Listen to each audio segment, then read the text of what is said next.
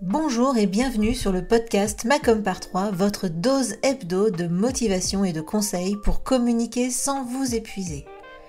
Je suis Hélène Gazul et je suis experte en visibilité pour les solopreneurs. À travers ce podcast et mes accompagnements, je vous partage mes conseils et mon expérience pour vous aider à communiquer simplement sans vous épuiser.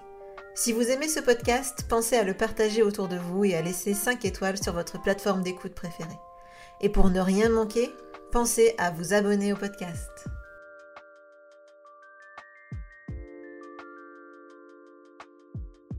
Alors dans cet épisode, bah, tout simplement j'ai eu euh, envie que toi aussi tu prennes conscience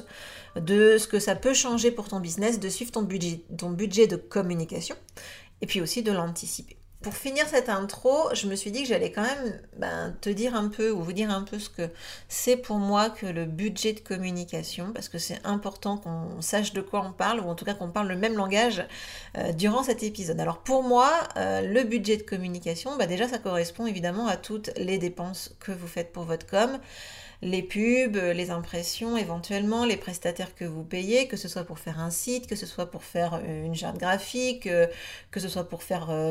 euh, community management, ce genre de choses. Bref, tous les prestataires, les inscriptions à des salons, les réseaux physiques, les logiciels, tout ce qui concerne par exemple aussi le site internet, l'hébergement, le nom de domaine, tout ça, c'est de la com, clairement. Mais euh, dans ce budget, il y a aussi le temps que vous allez passer sur vos différents supports. Euh, donc clairement, moi, je vous conseille euh, plus plus de suivre votre temps de travail parce que ça va vous permettre de savoir ben, où vous passez le plus de temps.